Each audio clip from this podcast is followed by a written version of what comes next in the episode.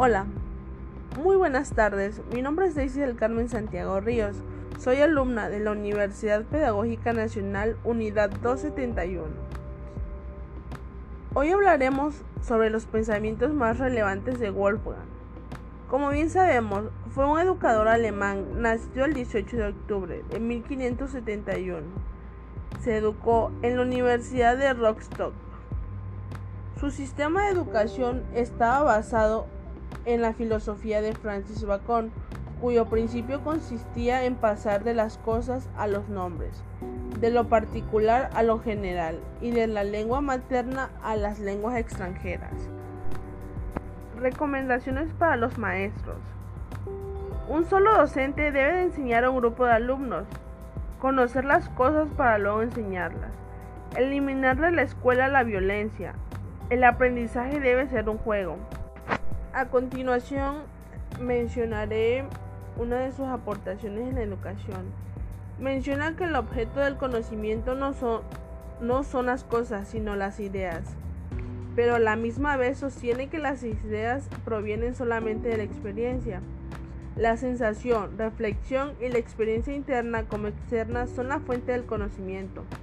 Atiende la libertad y la individualidad del educando.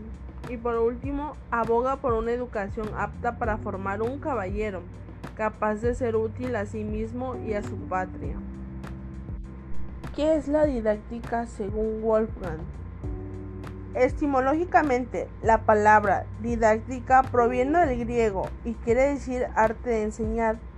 Con tal, con tal significación se usó desde el siglo XVII por Wolfgang y otros pedagogos. Inició el uso de los nuevos métodos de enseñanza de la lengua vernácula, las lenguas clásicas y el hebreo. El aprendizaje, aprendizaje avanza con experiencia. La memorización excesiva es nociva e inútil. La autodisciplina debe llevarse a sin interferencias de los profesores. Gracias por su atención.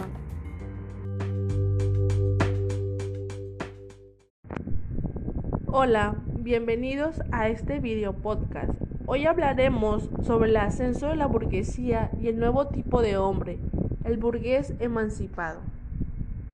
Por burguesía se entiende a grandes rasgos la clase media acomodada y dueña de comercios, y también medios de producción, tales como fábricas e industrias, diferenciada en la visión marxista tradicional del proletario, es decir, de la clase obrera.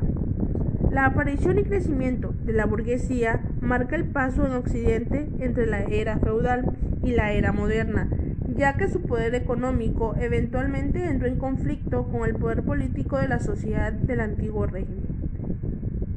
Y se produjeron así las primeras revoluciones contra la monarquía.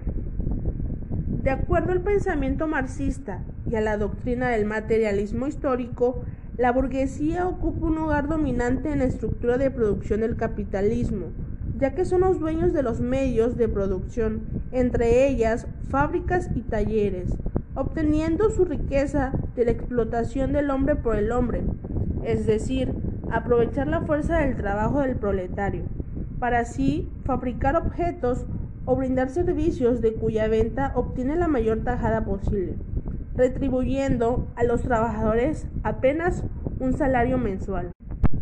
La burguesía fue ganando importancia gracias a la acumulación de capitales y propiedades, lo cual a menudo significó que muchas familias burguesas se ennoblecieron e incluso accedieron a cierto poder político local, sobre todo en las ciudades y estados de la época como Venecia o Florencia. La clave para ello era que no se encontraran sujetos a la jurisprudencia feudal, sino constituía en una clase social relativamente nueva, como también el mercantilismo y la expansión de los imperios europeos que vino con la era moderna significaron el enriquecimiento de las burguesías y la caída definitiva del modelo feudal cuyos valores ya no significaban mucho. Los nuevos valores burgueses y republicanos terminaron derribando el modelo absolutista del Estado, que reservaba todo el poder político a la nobleza, en lo que se llamó las revoluciones burguesas. Finalmente, durante el siglo XIX y la revolución industrial, la burguesía consolidó su poder sobre el nuevo mundo capitalista, convirtiéndose así en la clase social dominante y por ende la más conservadora. La nobleza a menudo necesitaba del soporte financiero de la burguesía y ésta aspiraba a su estatus tradicional, por lo que terminaron juntándose en oposición al proletario.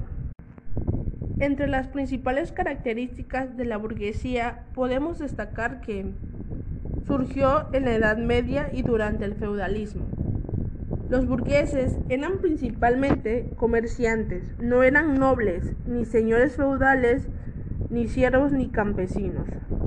En la actualidad es un término que alude a la clase media, que posee propiedades, negocios o un buen rendimiento económico. Obtuvieron un gran protagonismo durante la Revolución Francesa y la Revolución Industrial.